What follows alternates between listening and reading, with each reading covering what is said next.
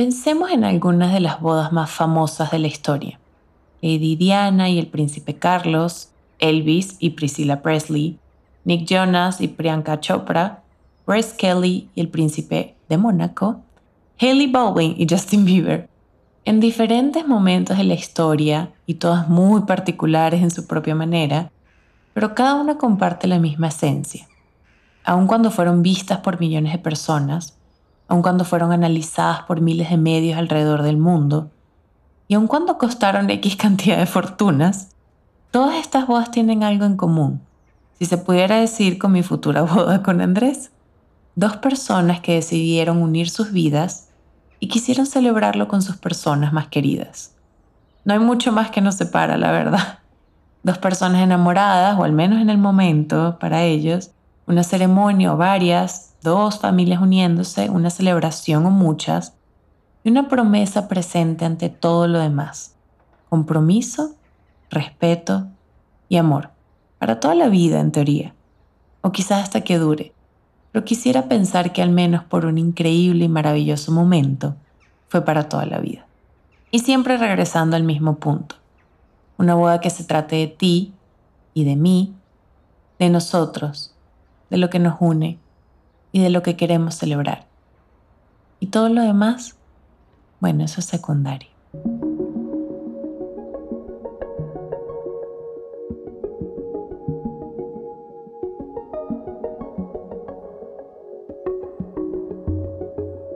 Mi nombre es Luisa Cárdenas y en el episodio de hoy de mi podcast quisiera conversar un poco sobre este infinito mundo que me tomó de sorpresa desde que me comprometí hace unos meses el universo de las bodas, sus miles de variantes, tradiciones, simbologías, responsabilidades, pero sobre todo expectativas. Ay, Dios mío, cuántas expectativas de nuestras familias, de nuestros amigos, de las personas que nos conocen, de las redes y poco a poco incluso de nosotros mismos.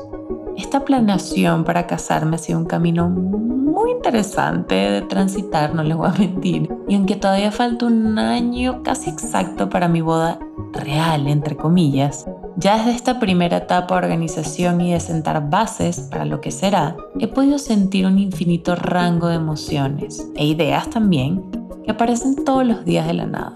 Rangos de emociones e ideas. Nuevos planes, nuevas necesidades, nuevas maneras de hacer las cosas, nuevas personas que se agregan a la lista de invitados, nuevas simbologías de lo que debería o no debería ser.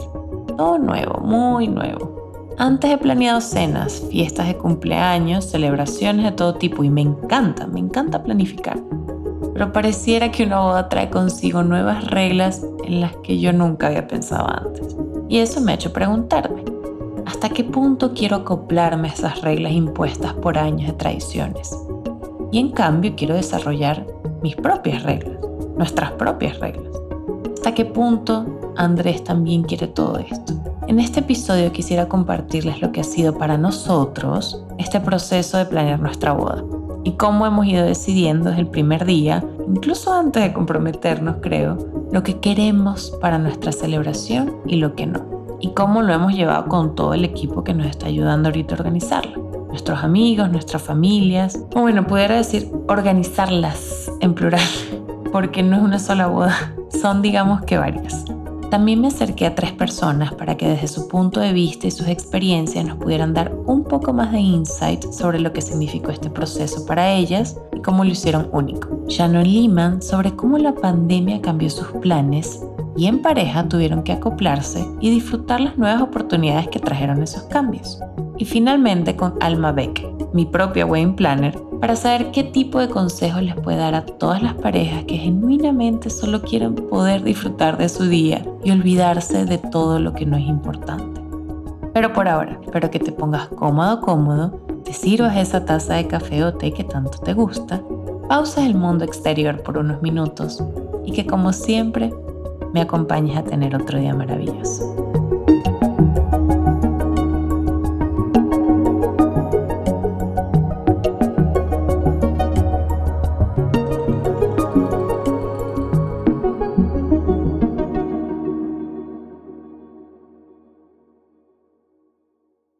Ya saben, no puedo empezar sin darles las gracias.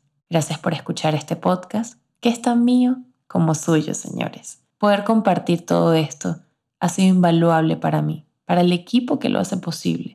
Recibir su apoyo no solo de la suscripción, sino también de mensajes y compartidos. En este mes de noviembre en el Patreon recibimos a nuestro primer suscriptor masculino, entonces ya no puedo decir suscriptoras en general, ya tenemos esto mix. Pero bueno, todos estarán recibiendo cartas digitales escritas por mí, narraciones de poesía. Este episodio 36 publicado un día antes que el público general y un episodio extra muy especial que estará enfocado en algunas historias de mi vida además de hermosos fondos de pantalla con frases de los episodios y updates de la producción de grabaciones de los Close Friends de Instagram. La invitación, como siempre, sigue abierta a que sean parte de esa pequeña comunidad. Podrán encontrar el link de suscripción en las notas de este episodio y de todas maneras por aquí les digo que si quieren saber más al respecto pueden entrar a patreon.com slash otro día maravilloso.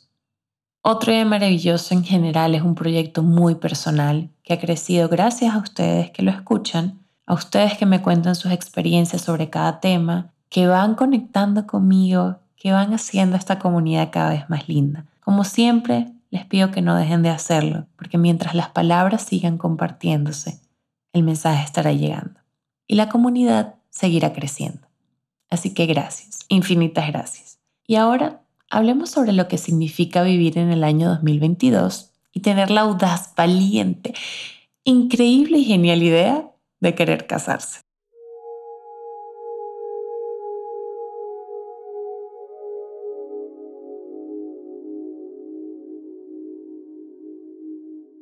Yo supe que quería pasar mi vida con Andrés quizás el primer año que lo conocí. O bueno, no que lo conocí, pero que nos hicimos novios, sí.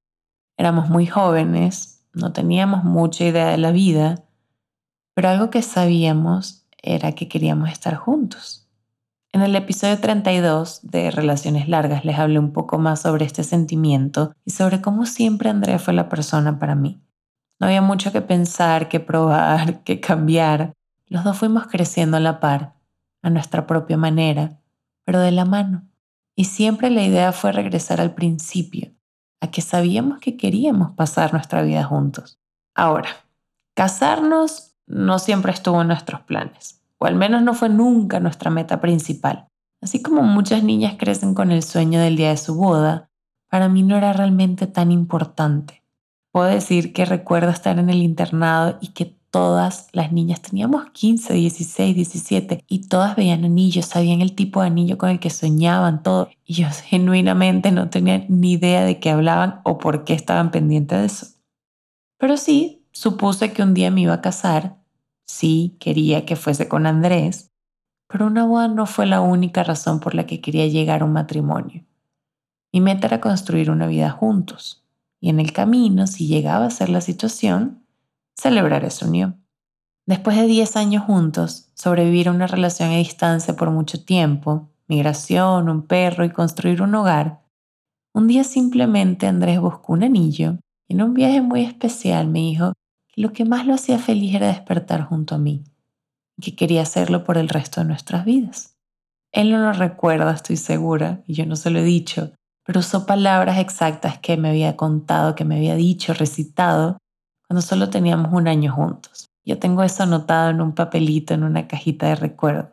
Así que cuando me dio el anillo, yo dije, para sorpresa de absolutamente nadie, que también quería despertar siempre junto a él. Y desde entonces estamos comprometidos. Sí, porque hay un anillo en mi mano y porque ahora públicamente todas las personas que nos conocen y nos quieren saben que queremos pasar nuestra vida juntos. Pero realmente el compromiso siempre estuvo ahí. De alguna manera siempre estábamos comprometidos, con o sin anillo, con o sin petición. Aunque el anillo no es símbolo alguno del compromiso tácito que ya existía entre nosotros, quizás sí es símbolo de otra cosa, y es la celebración que le sigue o las celebraciones, pudiera decir. Un compromiso público significa la promesa de una boda, de una ceremonia, de un proceso cuyo único fin es unir y celebrar a las personas que decidieron pasar su vida juntas. Realmente una boda no es más que dos personas que a través de un acto oficial se unen en matrimonio ante la ley y si quieren ante algún tipo de ente religioso o espiritual.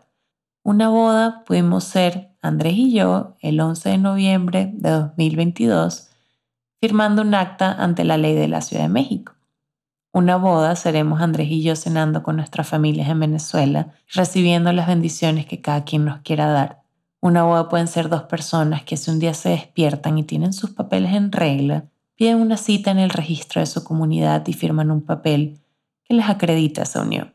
Una boda también son dos personas que dicen sus votos en privado e intercambian anillos que representan el amor infinito que se tiene. Una boda es eso y aquello, pero en esencia es una unión. Sin embargo, con el tiempo y las tradiciones, hemos aprendido casi desde que nacemos que una boda tiene que ser una gran fiesta, una gran planeación, un gran evento que junte a todas las personas que conocemos y más. Énfasis en el más. Las que conocen también nuestros papás, nuestros vecinos, y todos juntos pasemos horas y horas celebrando, comiendo, tomando y cumpliendo una serie de tradiciones, requisitos y reglas que hacen que una boda, entre comillas, sea eso, una boda. Creo que tengo la suerte, y de esto hablé más en el episodio 31 sobre los límites familiares, que tanto mi familia como la de Andrés casi nunca muy poco de verdad han intercedido en nuestras decisiones o en la manera en la que hacemos las cosas. Cuando emigramos y en consecuencia nos mudamos juntos, cada set de padres nos deseó lo mejor nos dieron un par de consejos sobre la vida en pareja y nos dejaron actuar bajo nuestro propio criterio, así. En cada paso de nuestra relación ha sido así. Claro que se preocupan por nosotros, pero en resumen confían en nuestras decisiones y saben que si queremos hacer las cosas de cierta manera es para nuestro bien y porque así lo hemos querido. Y esta suerte que tenemos Andrés y yo con nuestras familias también ha tenido mucho que ver en que hayamos tenido una relación tan larga antes de casarnos. Nunca sentimos la presión de cumplir con ciertas reglas porque así lo querían nuestros padres. Nunca se nos pidió nada que no fuera exactamente lo que somos. Si queríamos casarnos, excelente. Si no queríamos casarnos y seguir viviendo juntos, también. Yo tengo muchas amigas que en el momento que se fueron a emigrar y a vivir con sus parejas, sus padres sí les dijeron, que no podían hacerlo si no se casaban antes. Y yo agradezco mucho que mi papá no hizo eso conmigo. Agradezco mucho que, que me permitiese tener mis tiempos y respetase nuestras decisiones. Andrés no me pidió matrimonio porque sintiera una presión externa sobre cómo debíamos llevar nuestra relación, porque las personas importantes en nuestras vidas siempre han sabido que funcionamos como funcionamos y que eso está bien para nosotros. En todo caso, y esto quizás es muy curioso y una de las razones por las que quise hacer este episodio, la presión nunca vino de nuestras familias, sino de personas completamente externas a nosotros. Algunos amigos no tan cercanos, redes sociales, la sociedad en general. Desde que vivimos en México, por ejemplo, es notorio el cambio de tono y receptividad que tienen las personas cuando nos llamamos esposos en público a que si dijéramos novios. Los procesos se hacen más rápido, todos los procesos legales. Hay más aceptación de personas que no necesariamente nos conocen, más beneficios en el área laboral y un sinfín de pequeños detalles aquí y allá que poco a poco nos hicieron preguntarnos si casarnos y llamarnos esposos en público sería realmente beneficioso para nuestras vidas. Estoy muy consciente que durante cientos de años el matrimonio existe en la sociedad para crear comunidad para fortalecer lazos, para generar familias que sigan poblando la tierra y llevando el mundo hacia adelante. El matrimonio sirve como un escudo ante el mundo, algo así como un estandarte que declara que estas dos personas son una familia y así viven su día a día, así interactúan con los demás a su alrededor, así forman un hogar, crean negocios, generan memorias y son parte de tradiciones. Pero todo esto eran conceptos un poco ajenos a nosotros, porque nunca pensamos que debíamos tener todas estas etiquetas. Y ahora que estamos comprometidos, entendemos un poco más que el compromiso se extiende también a las personas a nuestro alrededor, a que nos vean como una unidad, a que piensan nuestra relación como una extensión de su propio amor hacia nosotros incluso. Y al final del día lo que quieren es desbordarnos de afecto, de buenos deseos. Entonces sí, aunque la presión no venía de nuestras familias, venía de otras personas. Venía de una sociedad que nos seguía repitiendo que estar casados legal y espiritualmente era mejor para nosotros que no estarlo. Y está bien, dijimos, ¿sabes qué? Vamos a hacerlo, vamos a celebrar ante las personas que amamos, que respetamos, que han estado ahí para nosotros, que han venido a nuestra casa, que han llorado y bailado con nosotros, que queremos estar juntos para siempre. Vamos a celebrar ese estar juntos. Pero si vamos a hacerlo, vamos a hacerlo a nuestra manera, como todo lo que hemos hecho siempre, sin imposiciones, sin reglas que para nosotros son absurdas, sin presiones innecesarias, a nuestro ritmo, a nuestro tiempo y como nosotros queremos. Al día de hoy, apenas unos meses después de comprometernos, pues ya estamos casados legalmente, nos comprometimos en mayo, junio y nos casamos hace una semana, en noviembre, el 11 de noviembre. Y en un mes nos casamos con nuestras familias en nuestra ciudad natal, Barquisimeto. Y en un año nos casaremos en una ceremonia espiritual, rodeados de nuestros amigos más queridos, mucha comida, mucha música y muchos buenos deseos para seguir esta vida juntos que tanto disfrutamos.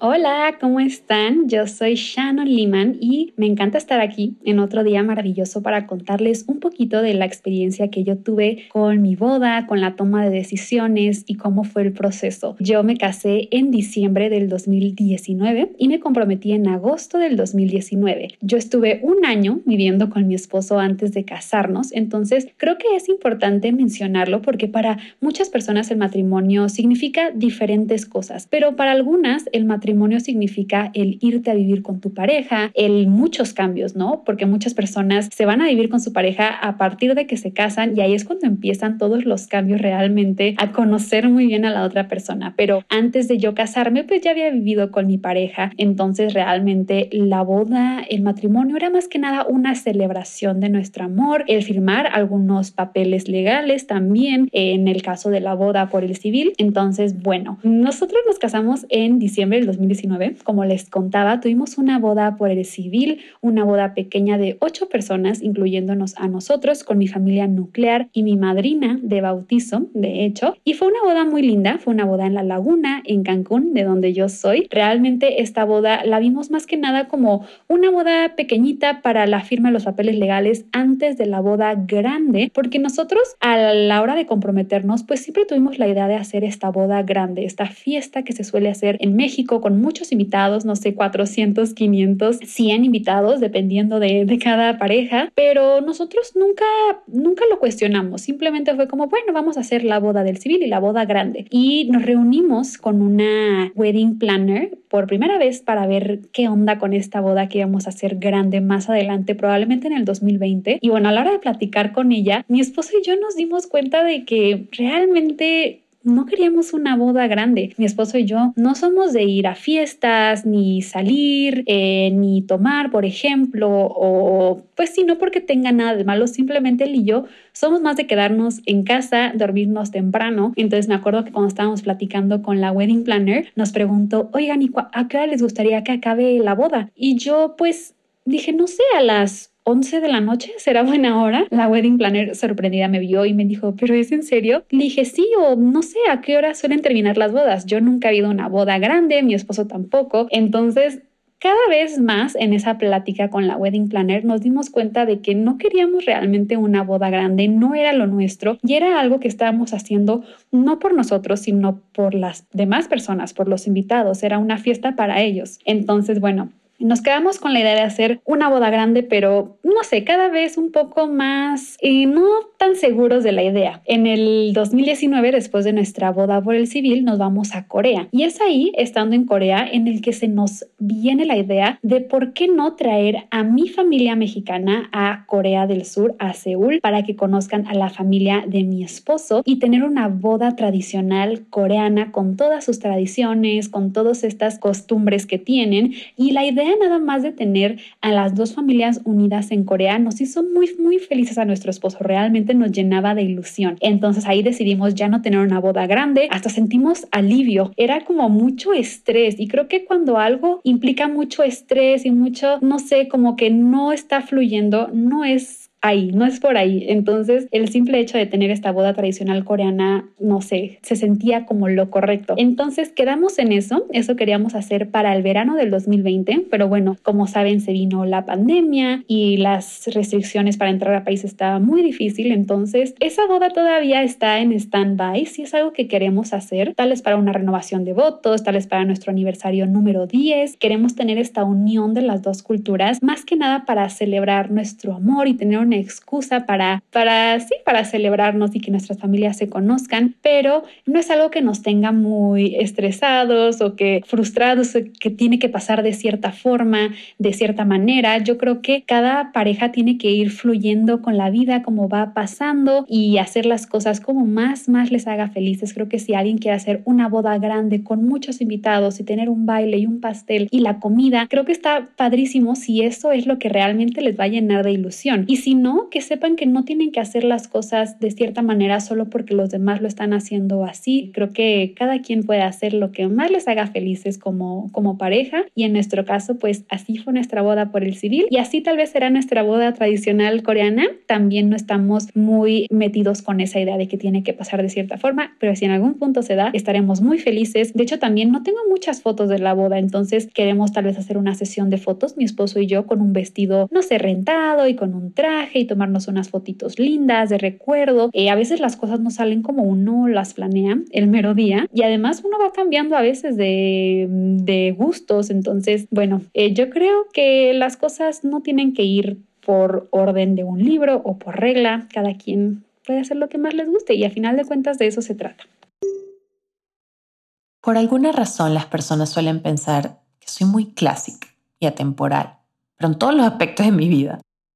Y a ver, señores, yo sé que mi estilo está inclinado a cierta paleta de colores y que me gustan ciertas estéticas sobrias y delicadas, pero no todo en mi vida está definido por ideas clásicas y rígidas. Más bien todo lo contrario. Cuando me comprometí, e incluso desde antes, empecé a recibir muchos mensajes de personas preguntándome, ojo, con la mejor intención posible, si mi boda iba a ser esto o aquello, qué tradiciones iba a seguir, si la ceremonia sería religiosa, si iba a servir una cena en específico, si la recepción sería en un salón y una larga lista de cosas más. Todavía recibo preguntas o comentarios por el estilo todos los días y sé que muy probablemente las siga recibiendo hasta el último día que llegue hasta antes de la boda. Sin embargo, hay algo que agradezco de todas esas preguntas y comentarios y no les miento cuando les digo lo siguiente mucho de lo que me preguntan sobre si lo que quiero hacer genuinamente no lo conocí antes. Mucho de eso que me dicen no tenía ni idea que se hacía. Después de enterarme que existen X tradiciones, puedo decir, mm, no quiero esto. O en algunos casos, mira, eso se ve interesante, me gustaría adaptarlo. Lo bueno es que al saber qué es lo clásico, qué es lo tradicional, qué es lo que se requiere de los novios, entre comillas, puedo saber también de qué otra manera me gustaría hacer mis propias tradiciones.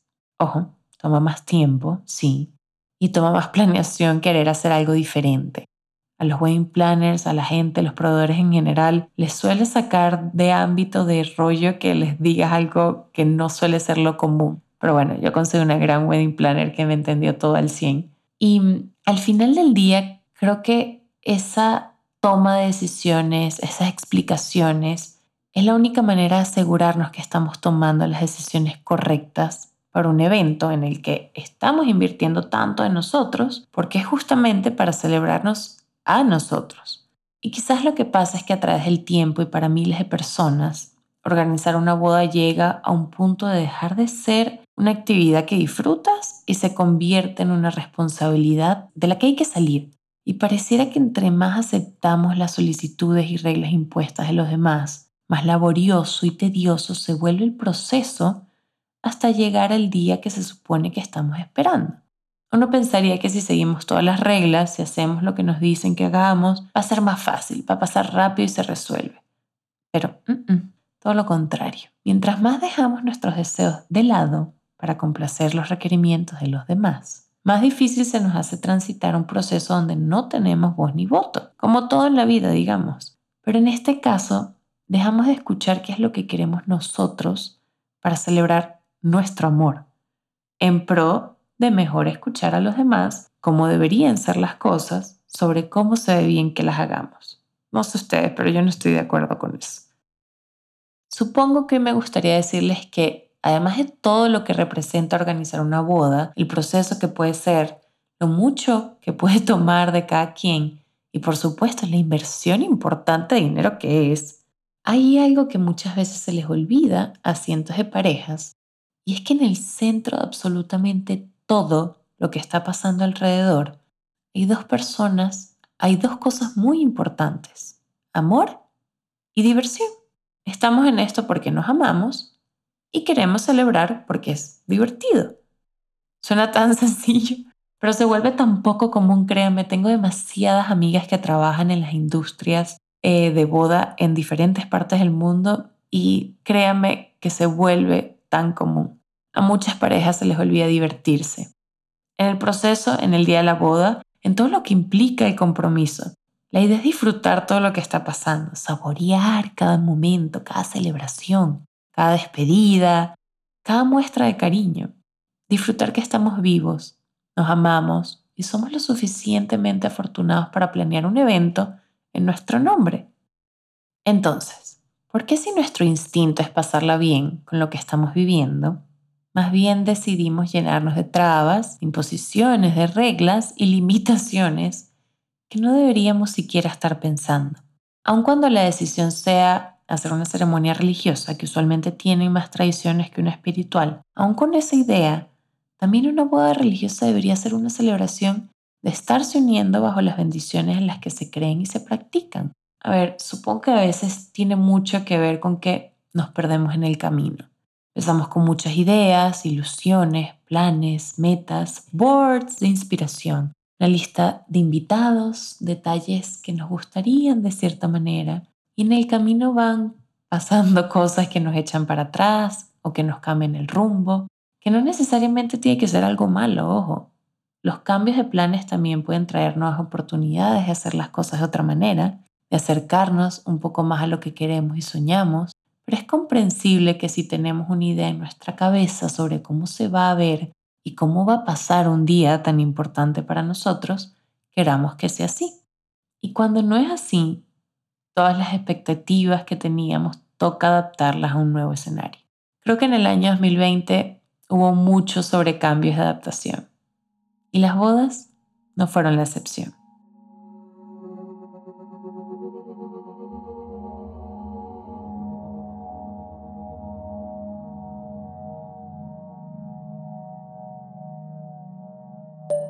Hola, yo soy Alma Beck y soy Wedding Planner. De hecho, tengo el honor de ser la wedding planner de Luisa y Andrés. Y bueno, con respecto a qué consejos me gustaría darle a las parejas para que realmente disfruten su proceso de planeación, el primero de ellos sería que antes de dejarse absorber por las to-do list y las millones de cosas, y digo esto entre comillas, que hay que hacer, yo les diría que primero se sienten una tarde a platicar sobre qué los distingue como pareja y qué quieren sentir y transmitir el día de su boda. Ese día todas las personas van con el único objetivo de celebrarlos a ustedes. Es por eso que en mi opinión es muy lindo cuando su boda emana la esencia de quiénes son en cada aspecto. ¿A qué me refiero con esto más tangiblemente? Definir desde qué formato de boda quieren, si más o menos protocolaria, qué tipo de comida quieren ofrecer. Por ejemplo, si hay dos culturas que se unen y queremos darle representación a ambas, o cuál es su estilo musical. Igual hay varios momentos a lo largo de la boda para darle gusto a todos. Si hay algo muy de ustedes que pueda tener representación en su boda, cuáles son sus creencias espirituales o religiosas en las cuales se vaya a basar su ceremonia. Y así con todo, dense un espacio para definir cada detalle. No importa si quieren hacer una boda más tradicional o algo diferente, pero que cada decisión que tomen esté alineada a ustedes. Para esto es importante que le bajen el volumen al ruido externo,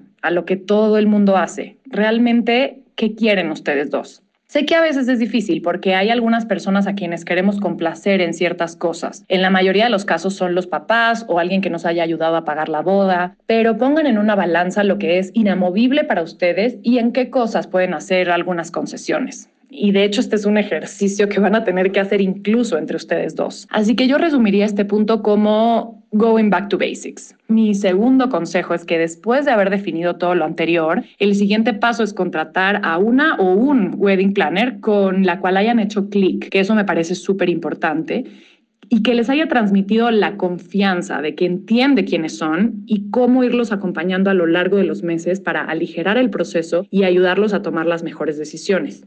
Yo diría que el mayor factor de distracción y que generalmente es el que causa más estrés es esta saturación mental que llega más adelante en el proceso de planeación cuando sientes que tienes un millón de cositas chiquitas aún pendientes.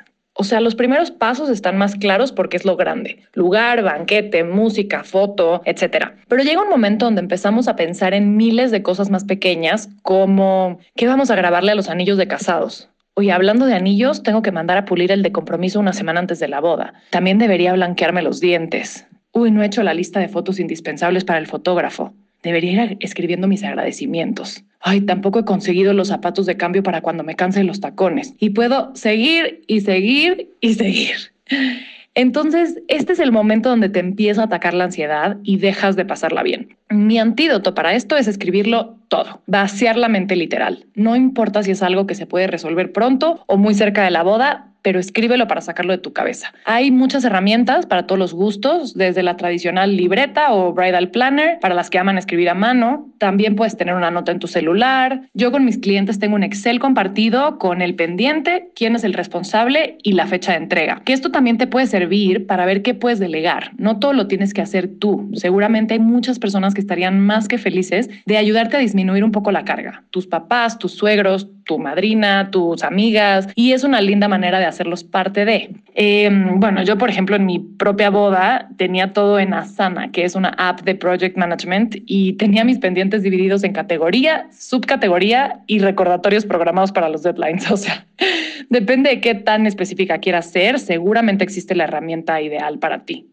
Lo que más disfrutan las parejas el día de su boda a su gente, sin duda alguna. Así como dije hace rato que todas las personas van a tu boda con el objetivo de celebrarte y celebrarlos a los dos, creo que las parejas que toman la decisión de casarse precisamente hacen el evento para compartir su felicidad con sus seres queridos. Es una cuestión recíproca. Toda la planeación, todas las decisiones fueron, por supuesto, para enmarcar este momento tan especial como pareja, en donde comienza un nuevo capítulo en la relación, pero es igual con el fin de ser compartido. Y es por esta razón que siempre les recomiendo a mis clientes que aunque ese día todo pasa demasiado rápido y es como un torbellino de felicidad que sí te deja mareado y al día siguiente no sabes ni qué pasó, mi consejo es pausar cada que puedan para verdaderamente apreciar lo que está pasando. ¿Quién me está abrazando? Qué está diciendo el oficiante de la ceremonia, con quién estoy bailando esta canción o brindando. Es como parar a tomar una foto mental de cada momento especial. Y aunque en la planeación haya habido altas y bajas, aunque suceda algún imprevisto, el día de tu boda es perfecto porque estás uniendo tu vida a la persona que amas rodeado de los que los aman a ustedes. Realmente no necesitas más. Y sobre mi boda, bueno, mi boda ha sido un vaivén de emociones, de planes e ideas desde el día que nos comprometimos. Quise hacer este episodio porque en los pocos meses que llevamos de planeación ha sido inevitable que muchas de las expectativas que teníamos sobre lo que queríamos o que los demás tenían hayan cambiado incluso de la noche a la mañana algunas. Y hasta terapéutico entender que eso está bien, que con las ideas viene la transformación y que todo lleva al final al mismo lugar gratitud. ¿Recuerdan? Empezando porque Andrés y yo nunca visualizamos realmente una celebración grande, un evento que planificar, sino algo sencillo, una reunión entre amigos y familiares con comida rica, mucha música, pero ahora no estamos planificando una sola, sino tres. Una celebración ya pasó, nuestra firma de acta legal, así que ya podemos decir que somos técnicamente esposos. Nos arreglamos ese día, salimos, firmamos pusimos nuestras huellas, nos tomamos unas fotos muy chulas y comimos delicioso con 15 de nuestras personas más cercanas en México. No dejamos de sonreír y cada persona nos llenó de mucha luz y buenos deseos. Así que celebración número uno, check. Nos quedan dos más. La segunda, este diciembre en Venezuela, con nuestras familias y un par de amigos muy cercanos. Será una ceremonia espiritual una comida en mi querida Corocora, la casa de mis abuelos, y donde me crié, rodeada de verde y de las vistas con las que todavía sueño casi todos los días. Desde que empezamos a organizar nuestra boda, Andrés y yo sabíamos que reunir a toda nuestra familia y personas amadas en un mismo lugar iba a ser muy difícil. Migración, pasaportes, boletos de avión, logísticas personales de cada quien, disponibilidad de trabajo y una larga lista de razones. Así es la vida de los inmigrantes en general, pero principalmente porque todas las personas que queremos están esparcidas por el mundo, por eso. Y en el caso de nuestras familias, que gran parte está en Venezuela, sobre todo los adultos mayores, coordinar un viaje desde un año y medio antes representaba una ruleta rusa que no sabíamos si íbamos a poder lograr. Entonces, tomando en cuenta eso, además que tanto mi abuela como el papá de Andrés ya son personas de cierta edad, no queríamos tener que obligarlos a hacer una travesía para poder viajar con nosotros y celebrar. Así que se nos hizo fácil, casi siquiera sin pensarlo, planear una boda a nuestra manera en Venezuela, para poder hacer parte de nuestra familia que amamos y respetamos, y que de otra forma se les hubiera complicado mucho a todos viajar a México para la última celebración. Decidimos además hacerlo ahorita en Navidad y aprovechar que hace años no pasamos Navidades en familia para unir todas las celebraciones en una. Entonces, ¿por qué no? Y luego queda la boda real, entre comillas. Aunque para nosotros todas son reales y todas tienen su magia diferente, pero esta boda real es el día que citaremos a nuestros amigos y familiares que puedan asistir para celebrar con nosotros. Digamos que esta es la boda que más se está llevando de nuestra atención, energía y claro que ya es presupuesto. Dentro de un año casi exacto en la Ciudad de México y con una lista de invitados cuyo único propósito es reunir a las personas que amamos para que sean parte de nuestro día, el proceso de organizar esta boda ha sido, al menos hasta ahora, y en gran parte, muy bonito. Bonito porque nos ha pausado Andrés y a mí a sentarnos y hablar honestamente sobre lo que queremos, lo que nos da ilusión. No solo una idea general de cómo pensamos que pase el día, sino cada detallito involucrado. Las tradiciones que queremos hacer, el lugar, la decoración, opciones de proveedores, la comida, el tipo de bebida, la música, cada detallito que tenga que ver cómo pasará ese día y cómo queremos disfrutarlo. También ha sido en gran otra parte, y le soy muy sincera, abrumador. Nuestro primer mes de compromiso fue como un torbellino de ideas, planes, costos, costos, costos, comentarios, peticiones y un sinfín de cosas que no teníamos idea que venían con apenas empezar a planear un evento. Y en medio de todo, Andrés y yo estábamos felices por el amor que nos daba cada persona, sí, pero la verdad es que también estábamos muy perdidos, o sea, muy con mayúsculas cada pregunta que nos hacían sobre cómo queríamos hacer tal o cual cosa resultaba en que nos viéramos a las caras y nos diéramos cuenta que no teníamos ni idea. Así, ojo en blanco. Ustedes piénsenlo también, hagan un ejercicio mental rapidito. Mañana se comprometen. Pasado mañana, tres personas les preguntan en qué lugar se quieren casar y qué estilo tendrán sus bodas en blanco, señores, así estábamos. Mientras que otros amigos que también se comprometieron en fechas cercanas ya tenían reservada hasta la mesa de postres el cóctel de la tornaboda. No es mentira, es real esta anécdota. Nosotros apenas estábamos empezando a definir si queríamos una boda de día o de noche, qué tipo de ceremonia y cómo íbamos a involucrar a las personas que amábamos en los momentos más importantes. Por un momento fue tanta la ansiedad de esas primeras semanas de planeación y lo abrumados que nos sentíamos, que varias veces se nos hizo muy, muy, muy tentadora la idea de escaparnos y casarnos escondida en un elopement. Luego nos ganó un poquito el remordimiento y además las ganas de celebrar con amigos seguían siendo mucho más grandes. Así que continuamos con el plan original. Eventualmente empezaron a pasar las semanas, aterrizamos las ideas con más claridad y fuimos entendiendo qué queríamos, sacando costos reales, recortando ideas que al principio eran muy grandes, adaptando otras, viendo que el budget daba para cosas que no pensábamos Y así es como poco a poco hemos ido creando una imagen más precisa sobre cómo se va a ver ese día y qué es lo que nos hace felices. Esta es precisamente la etapa donde todo parece tener líneas muy difusas, el momento de las decisiones.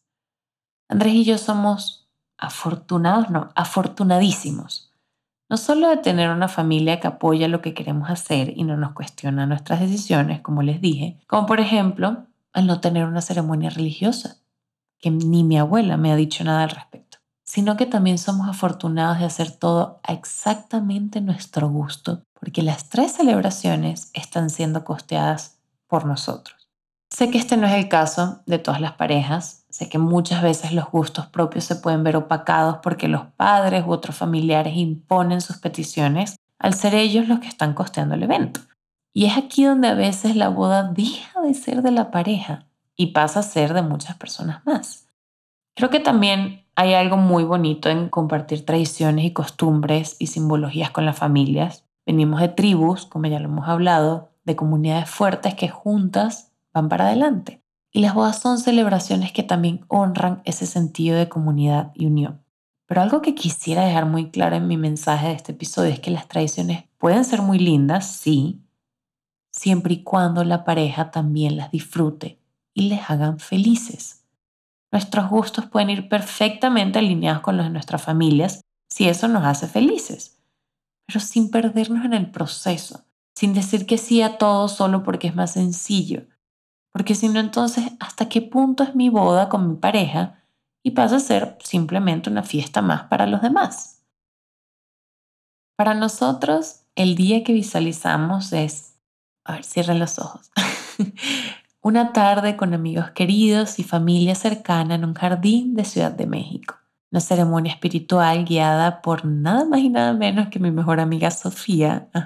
Tienen esa primicia por aquí porque no lo había dicho en otro lado. Que Sofía nos conoce más que nadie y donde intercambiaremos nuestros votos personales, anillos y diremos por tercera vez si hace. A la ceremonia le seguirán un par de horas de cóctel, saludar a nuestras personas amadas, disfrutar de la música y del lugar, comer muchos pasapalitos venezolanos y mexicanos y luego una serie de comidas a disposición de todos los invitados para que escojan qué quieren comer. Desde una barra de pizzas, de ostras, charoles de finger food que no dejarán de salir toda la noche y cada quien se sienta donde quiera, en sillitas, mesitas, va a haber áreas lounge y casuales, todo muy cómodo, todo muy de jardín. En mi boda no va a haber una cena de cinco tiempos y aunque no tengo nada en contra de las que sí porque me encantan y como delicioso, nosotros decidimos hacer algo más casual para las personas que queremos, para que no se sientan que deben estar sentados en un solo lugar, sino fluir con el espacio y con los demás invitados. Pero más que la comida, lo que más me da ilusión de todo, de todo, todo, todo, todo, es nuestro primer baile de esposos. Porque como ustedes saben, nos conocimos bailando. Y qué emoción honrar y recordar ese primer baile. Y luego de eso, no solo nosotros, todo el mundo a bailar, bailar, bailar y bailar. Nuestro día será una celebración de mucho baile, muchas personas amadas, mucha comida saliendo toda la tarde y toda la noche y un grupo de personas maravillosas que lo harán todo, todo para que sea tal cual lo soñamos. Hay una sola boda igual que otra. Solo en México hay un promedio de 500.000 bodas al año. En Estados Unidos son alrededor de 2.4 millones al año y en el resto del mundo, pues ustedes hagan la cuenta. Hay bodas católicas, cristianas, judías, espirituales, mayas, persas, civiles, locales, destino, temáticas. Hay eventos de cuatro días, escenas de dos horas que lo encapsulan todo. Hay compromisos de dos años, hay personas que se casan al día siguiente de comprometerse. Hay listas de invitados de 800 personas y otras de 12. Hay bodas en la Casa Blanca, en palacios, debajo del mar, en ferries cazados por los capitanes, en salones legendarios donde se han casado celebridades y políticos, en el tope de las montañas en el jardín de una casa. Hay tantas bodas pasando en el mundo prácticamente como personas. Ninguna, créanme cuando les digo esto, ninguna será igual que la otra. Y todo regresa a que cada pareja es, o debería ser, libre de hacer el tipo de ceremonia que le haga feliz de celebrar las tradiciones en las que creen. y de rodearse de las personas que aman para compartir un momento tan especial. A veces las bodas son una excusa, o por lo menos en mi caso creo que lo es. Una excusa para juntar a personas que de otra manera sería muy difícil ver al mismo tiempo. Una excusa para festejar los años que llevamos juntos. Una excusa para celebrar lo que somos y lo que queremos construir. Y quisiera pensar dos cosas. La primera, esta no será la única vez que tendremos una excusa para festejar el amor, sino solo la antesala de muchas. Y la segunda, que durante este proceso que todavía estamos pasando en la planeación de nuestra propia boda, no se nos olvide cada una de las cosas que son importantes para nosotros. Porque el motor de todo esto es y siempre será el amor que un día nos unió como pareja y que el 11 de noviembre de 2023 nos va a unir como esposos. Aunque novios nunca dejaremos de ser, pero ahora esposos también. Espero que si tú también estás en este proceso, no olvides estas excusas. No olvides lo que les trajo hasta aquí y lo que les seguirá moviendo cada día de su vida. Aun cuando pase la fiesta y se apaguen las luces, ya no serán solo una, sino dos personas que se irán a dormir juntas, llenas de amor y cariño de todas las personas que aman, con miles de historias que contar una cámara llena de recuerdos, muchos regalos que abrir, con una promesa de vida juntos, con planes, y son dos los que a la mañana siguiente despertarán a tener otro día maravilloso.